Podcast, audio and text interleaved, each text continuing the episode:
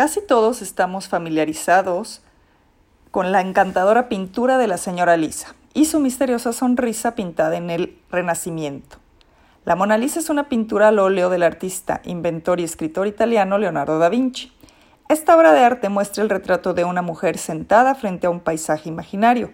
Se cree que se trata de Lisa Gerardini, la esposa del comerciante de telas y seda Francesco Giocondo. Por eso también es conocida como la Gioconda.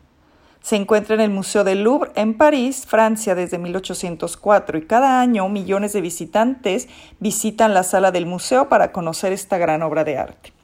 La Mona Lisa fue robada del Louvre en 1911 y fue este robo lo que la hizo famosa. La historia del crimen apareció en periódicos de todo el mundo, destacando un interés internacional por la pintura. Cuando la pieza por fin regresó al museo dos años después, empezó a ser celebrada como una obra maestra.